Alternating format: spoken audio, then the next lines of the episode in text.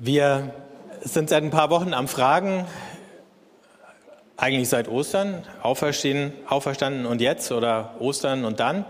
Wir können natürlich genauso heute fragen und das ist im Prinzip die identische Frage Taufe und dann. Also die Taufe ist ja der Punkt, wo wir sozusagen einbezogen werden in das Schicksal Jesu und das, was Gott in Jesus getan hat.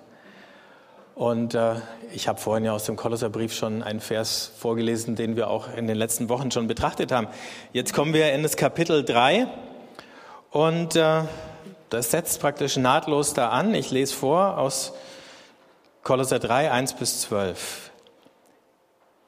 Ihr seid mit Christus auferweckt, darum strebt nach dem, was im Himmel ist, wo Christus zur Rechten Gottes sitzt.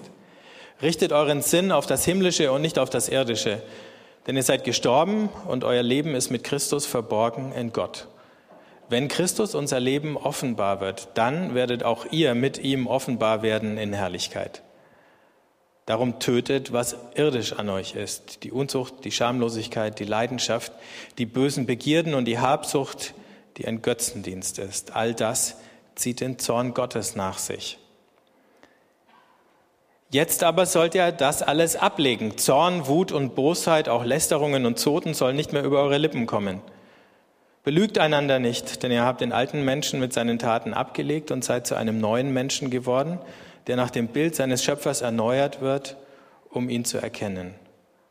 Wo das geschieht, gibt es nicht mehr Griechen oder Juden, beschnittene oder unbeschnittene, Fremde, Sküten, Sklaven oder Freie, sondern Christus ist alles und in allen.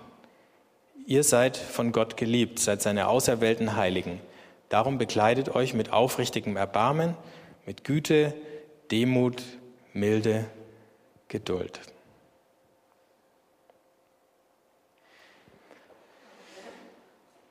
Ich spanne den Bogen noch mal ganz kurz zurück. Wir sind in den Kolosserbrief eingestiegen und haben da gesehen, wie Paulus äh, uns Jesus vor Augen malt als den Erstgeborenen der alten wie der neuen Schöpfung. Also der Welt, in der wir leben und der Welt, die in dieser Welt gerade anfängt zu kommen, um es mal anders zu sagen, die so in Jesus neu angebrochen ist.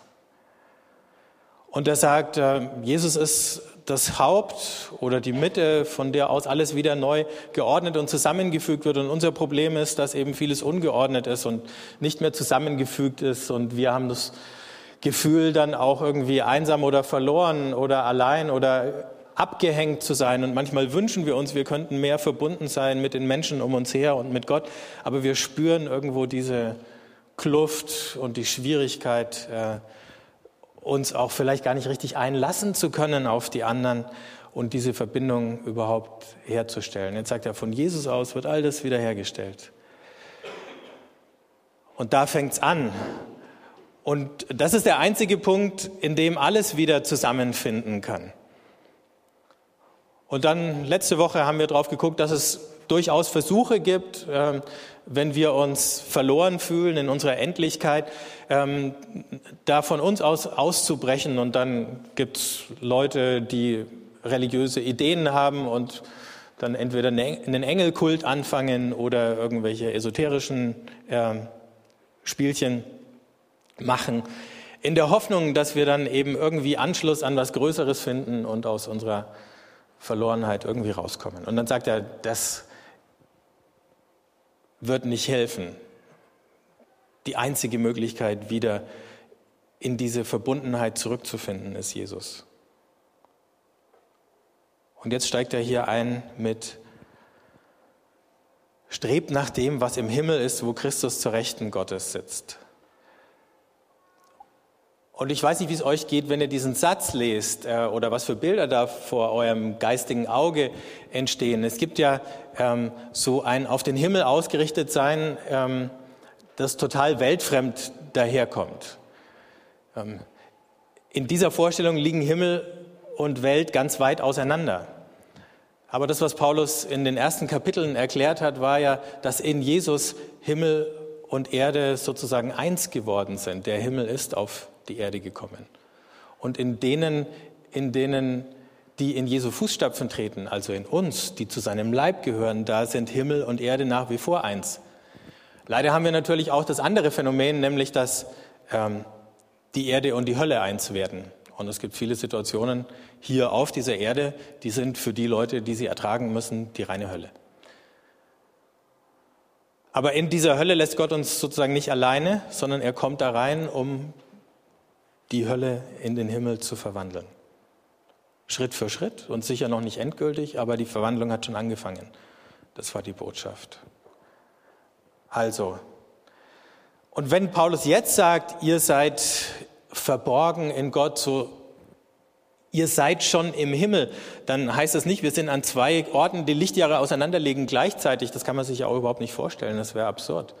Sondern weil der Himmel schon auf die Erde gekommen ist, ist da, wo wir jetzt sind, oder die Art, wie wir leben, ist sozusagen schon der Himmel, der hier angekommen ist oder der im Ankommen ist.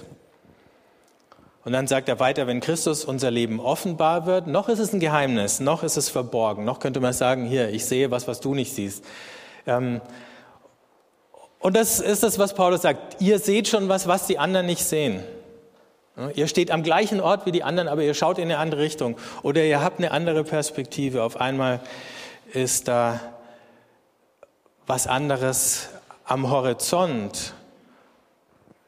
Und wenn er früher von der Auferweckung Jesu geschrieben hat in den Kapiteln zuvor, auf die er hier wieder Bezug nimmt, dann zeigt die Auferweckung, dass Gott in einer Welt, die voller Zwänge und Zwangsläufigkeiten steckt und wo Menschen dann sich manchmal ohnmächtig fühlen und sagen, dagegen kann man einfach nichts machen. Ne?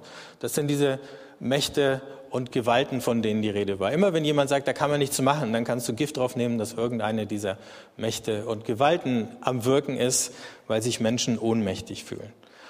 Und da plötzlich Gott schafft plötzlich so einen Freiraum durch die Auferstehung, dass all den Gesetzen, nach denen unsere Welt funktioniert, äh, sei es die Gesetze der Natur und der Biologie oder seien es die Gesetze von menschlichem Verhalten, plötzlich nicht mehr gehorcht. Und in diesen Freiraum kommen wir mit rein und plötzlich müssen wir uns auch nicht mehr allen Zwängen beugen. Aber sie zwingen uns ja manchmal nicht nur von außen, sondern auch von innen. Aber wir können uns lösen oder lossagen, wie es auch hieß. Und deswegen ist die Auferweckung, auch das hat der Paulus da geschrieben, ein Triumph Gottes über die Mächte und Gewalten. Da war ja von diesem Triumphzug die Rede. Und wer sich ihm anschließt, wer durch die Taufe zu Christus gehört, der kann eben jetzt schon anfangen, frei zu sein von dieser Bevormundung durch andere, die uns sagen müssen, wo es lang geht, ähm, durch Manipulation, oder auch Vorwürfe und Anklage. Warum? Weil wir eben den auferstandenen Jesus schon am Horizont von unserer Welt sehen und wir wissen, da geht alles hin. Und damit haben wir eine andere Perspektive, damit fällt ein anderes Licht auf die Dinge.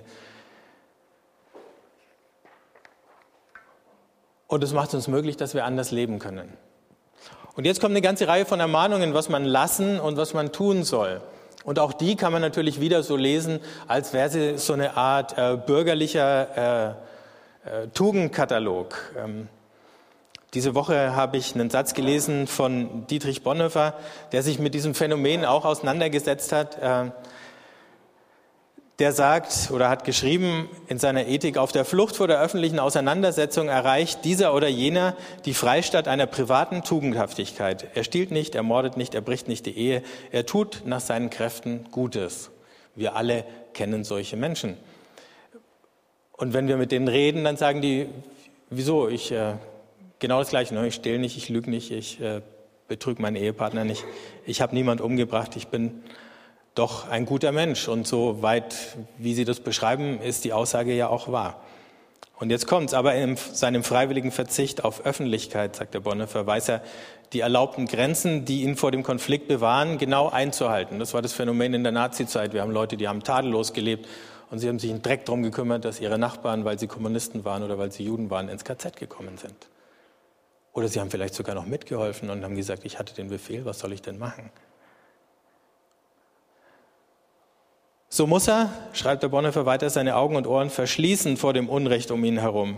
Nur auf Kosten eines Selbstbetruges kann er seine private Untadeligkeit vor der Befleckung durch verantwortliches Handeln in der Welt rein erhalten.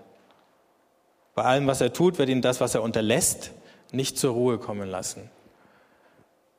Wir können sagen, ich mache mir meine Hände nicht schmutzig. Ich, äh, Politik ist ein schmutziges Geschäft, ist ja so eine Standardphrase. Ich finde die scheußlich. Ähm, Natürlich läuft da nicht alles gut, aber in allen anderen menschlichen Angelegenheiten ist auch immer eine Portion Schmutz drin, wenn wir ehrlich sind.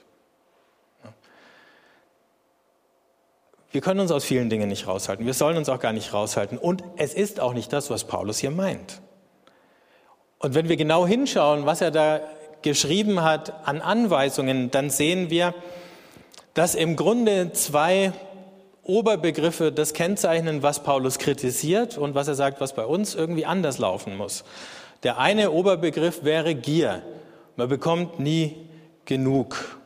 Was ich habe, reicht nicht. Da sind dann solche Begriffe, ich lese, ähm, ups, wo habe ich sie denn? Ich lese euch nochmal vor. Unzucht, Schamlosigkeit, Leidenschaft, die bösen Begierden, die Habsucht, die ein Götzendienst ist. Das steigert sich. Ne?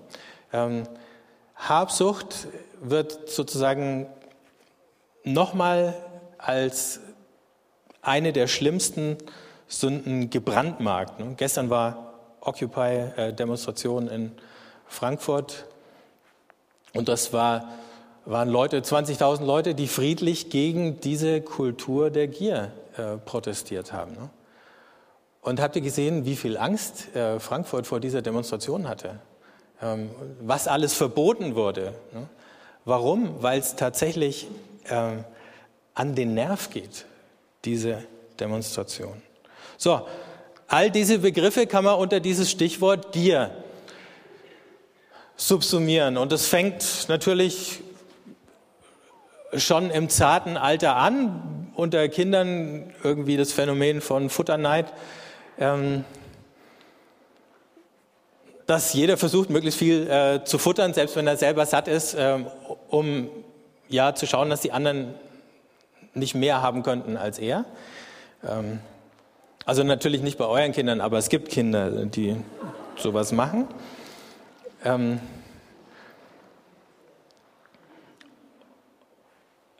und zur Gier kommt dann was anderes dazu, nämlich Aggression und Gewalt. Paulus schreibt dann weiter, jetzt sollt ihr das alles ablegen. Zorn, Wut und Bosheit, Lästerungen und Zoten sollen nicht mehr über eure Lippen kommen. Belügt einander nicht, denn ihr habt den alten Menschen mit seinen Taten abgelegt.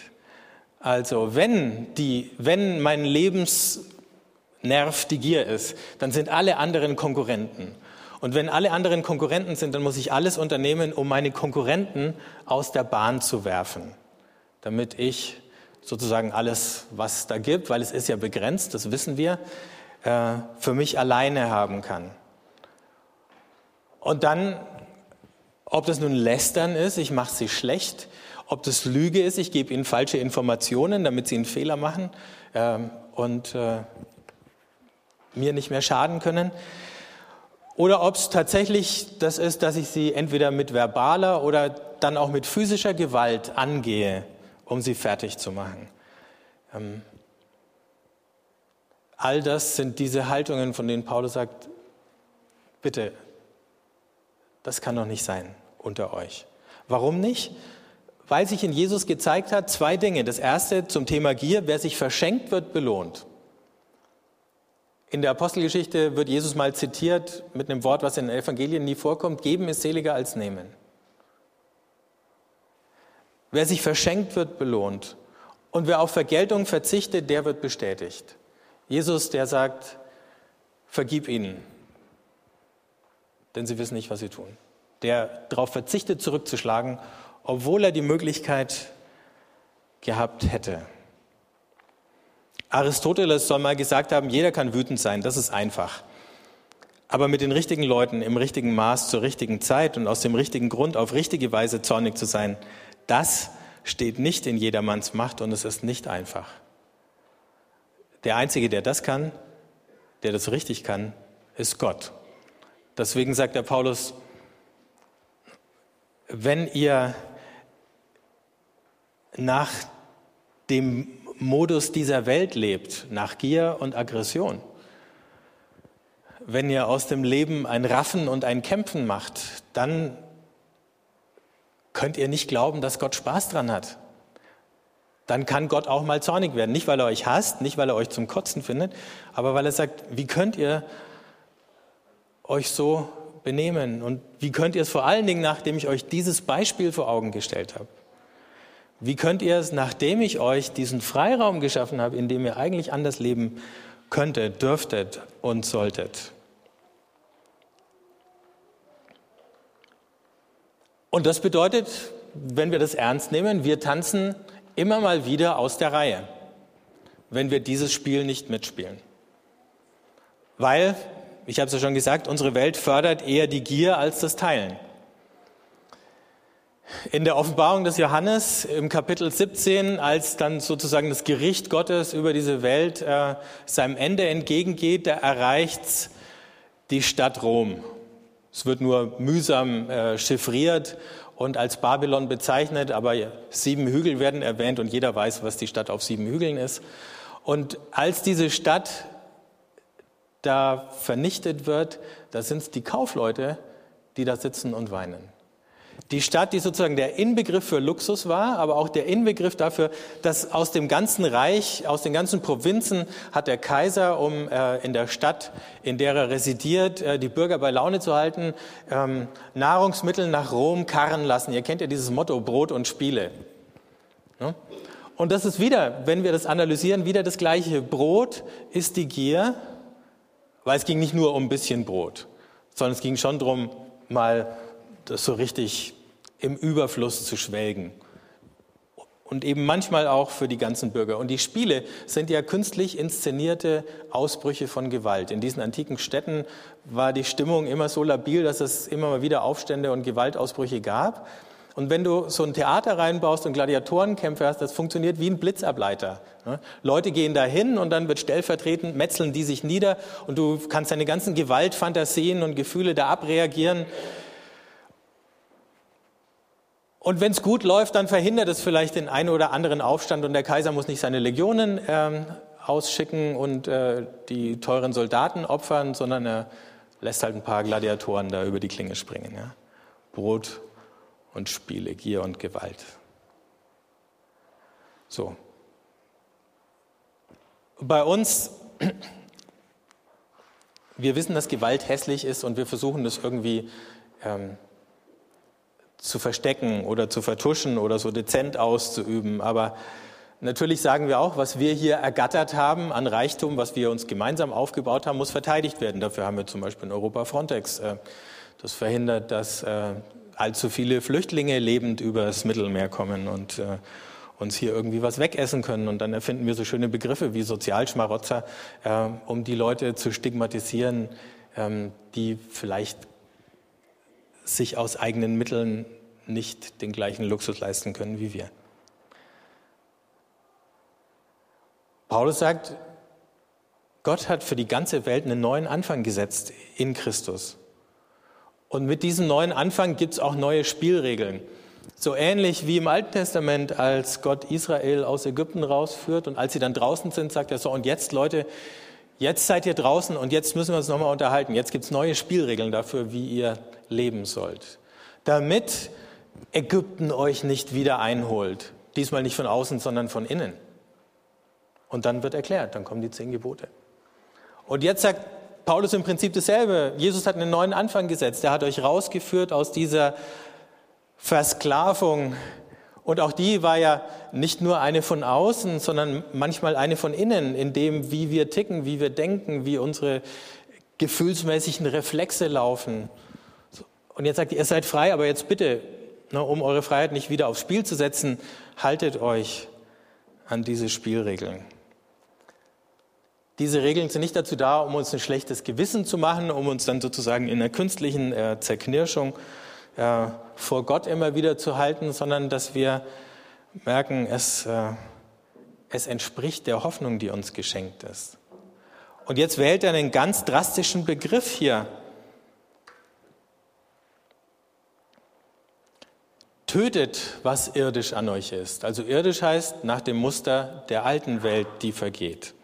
Himmlisch ist nach dem Muster der neuen Welt, die kommt. Tötet, was irdisch an euch ist. Wie funktioniert Töten dann im Blick zum Beispiel auf Gier? Oder auf Hass, Zorn und die Neigung zur Gewalt? Vielleicht ist es ein Niederringen, was manchmal passieren muss.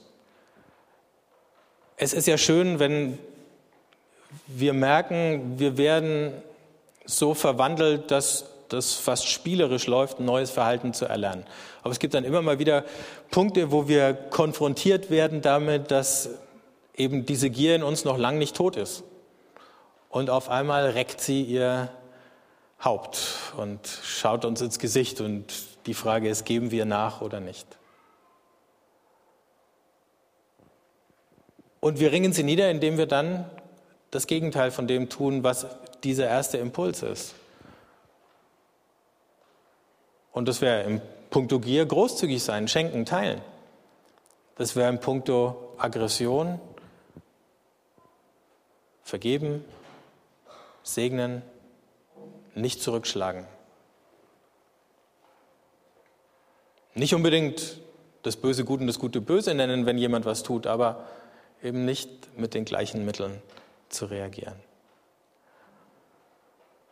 Das dann ist der neue Mensch, den wir anziehen sollen und deswegen müssen wir den alten ausziehen oder eben diese falschen Reflexe und Gewohnheiten töten. Vielleicht kann man auch sagen, man hungert diese Sachen einfach aus, indem man ihnen nicht nachgibt. Also, das ist jetzt kein schönes Beispiel, ne? aber ähm, wenn du dir so einen Magen-Darm-Virus einfängst? Und du versuchst einfach normal weiter zu essen, dann dauert es viel länger, bis der weg ist. Aber wenn du dich sozusagen auf eine Diät setzt, wunderschöne Sachen, Kamillentee und Salzstangen und was nicht alles da noch an Hausmittelchen äh, geht, ne? dann sozusagen fütterst du den nicht noch weiter, dann geht es ein bisschen schneller. Glauben wir zumindest. Der Klaus nickt. ja. Und so ist es vielleicht auch. Ja? Vielleicht haben wir diesen Virus und der hat immer unangenehme Folgen. Ne? Die fühlen sich nicht gut an, riechen auch manchmal nicht gut und so weiter. Und ähm, und jetzt hungern wir das so lange aus, bis es weg ist. Möglicherweise dauert dieser Kampf noch lang. Möglicherweise ist er nie richtig vorbei. Aber vielleicht wird er nach einer Weile einfacher. Also, der neue Mensch. Paulus spricht von Heiligen hier. Wir verwenden den Begriff Heiliger ja manchmal oder fast nur noch ironisch. Ne? Das ist ein komischer Heiliger da aber er redet uns als Heilige an. Und für Heilige geht es nicht darum, sich aus allem herauszuhalten, sondern sich eben auf andere einlassen zu können. Denn was Paulus hier als Charakteristika für diesen neuen Menschen hinstellt, Erbarmen, Güte, Milde, Demut und Geduld, das sind alles gemeinschaftsfördernde Tugenden. Und die sind gefragt, okay, sagt er, die, wenn ihr so miteinander umgeht, barmherzig, gütig, milde, demütig und geduldig, dann wird an euch sichtbar, nicht nur an Einzelnen, sondern an euch als ganzer Gemeinschaft, dass Gott tatsächlich in Jesus was ganz Neues getan hat, weil das sind Dinge, die oft so ungewöhnlich sind und so selten sind, dass jeder, der sie findet, froh ist, wenn er eine Gemeinschaft hat, in der Barmherzigkeit herrscht, in der Menschen gütig sind, in der Demut jetzt nicht nur irgendwie eine Pose ist, hinter der sich der Stolz schon wieder versteckt, ähm, sondern wo tatsächlich sich einer zurücknehmen kann, um dem anderen Raum und Platz zu geben wo man einander, um einen anderen Paulus-Text zu nehmen, nicht beißt und frisst, Solche Gemeinschaften, die heben sich je länger, je mehr, wo man nicht lästert übereinander. Ähm, die heben sich je länger, je mehr ab von der Umgebung. Und jeder, der reinfindet, wird sagen, das ist gut, da zu sein. Ich bin gern dabei, ich gehöre da gern hin.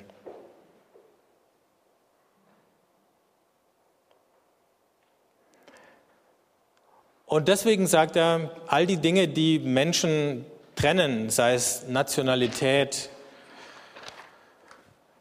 ich lese es euch nochmal vor, Griechen oder Juden, Beschnittene oder Unbeschnittene, also aus welchem religiösen und kulturellen Hintergrund jemand kommt, Fremde, Einheimische und Zugewanderte, Sküten, ich frage mich, ob die eine extra Problemgruppe in Kolosse gewesen sind. Sklaven oder Freie, die sozialen Unterschiede, Leute mit guten Jobs, Leute mit prekären Jobs, würden wir heute sagen.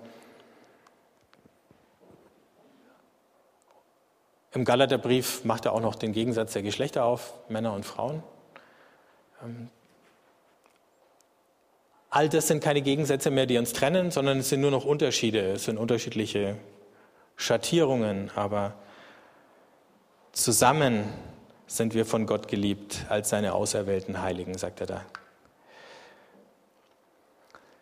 Ich habe letzte Woche Fernsehen geschaut. Und äh, bevor der Film, den ich eigentlich sehen wollte, lief, kam eine Wiederholung von der Serie aus den 80er Jahren. Ich weiß nicht, wer von euch da schon auf der Welt war. ähm, Magnum. Ja, ne? Das weckt Erinnerungen. Und die Martina und ich saßen auf dem Sofa und wir haben nur so diesen, diesen Schlussabspann von Magnum gesehen und haben die Frisuren und die Klamotten gesehen und haben gesagt, oh, das ist so 80er Jahre. Ähm, so Fokuhila-Frisur und es war furchtbar. Ne? Ähm und manchmal hat man ja so einen so Reflex oder neulich hat mir jemand aus, äh, äh hat, hat mir eine Pfarrerin äh, geschrieben und äh, da ging es um den Gottesdienst und dann hat sie äh, gesagt, oh, bei, bei uns im Gottesdienst läuft das Band mit und ich so, Band? Gibt es noch Kassetten bei euch? Ähm, das ist auch schon so letztes Jahrtausend. Äh, wann habt ihr das letzte Mal eine Kassette? ich frage lieber nicht. ähm, ne? Aber es ist schon so lange her. Das ist eine andere Zeit, das ist eine andere Welt. Ähm,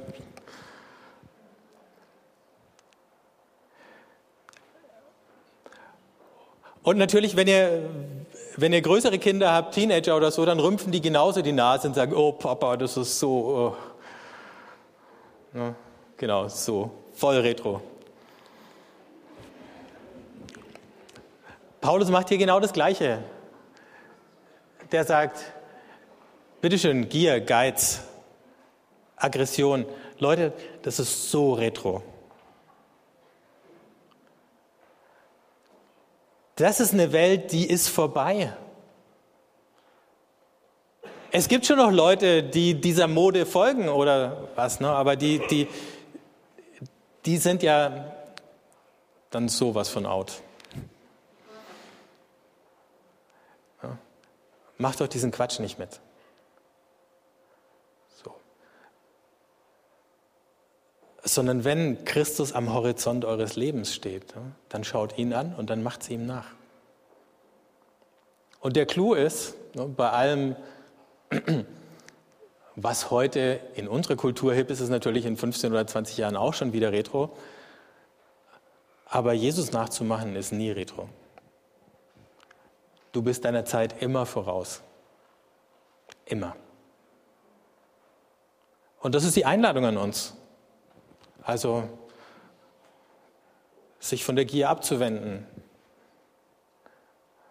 aufzuhören zu kämpfen oder andere als Feinde zu betrachten. Dankbar zu werden, großzügig zu werden. Und dann bist du nie retro.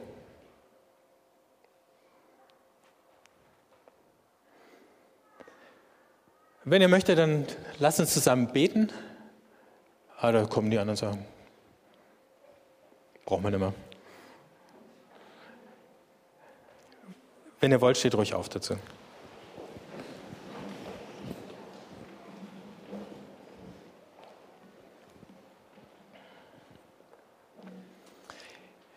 Jesus, ich danke dir, dass du uns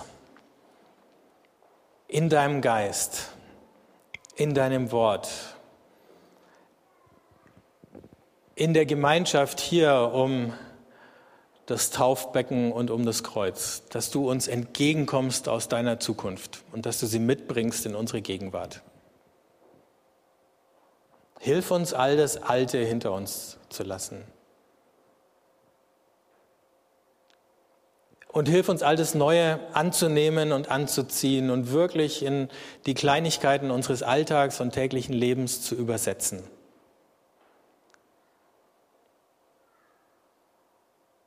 Nicht aus Zwang,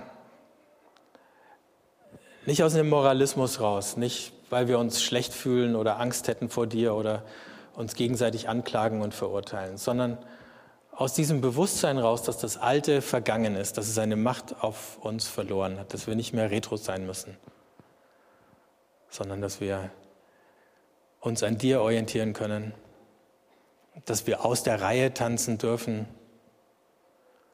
und dass wir mit Freude und mit Dankbarkeit dieses Leben feiern können, das du uns schenkst. Amen.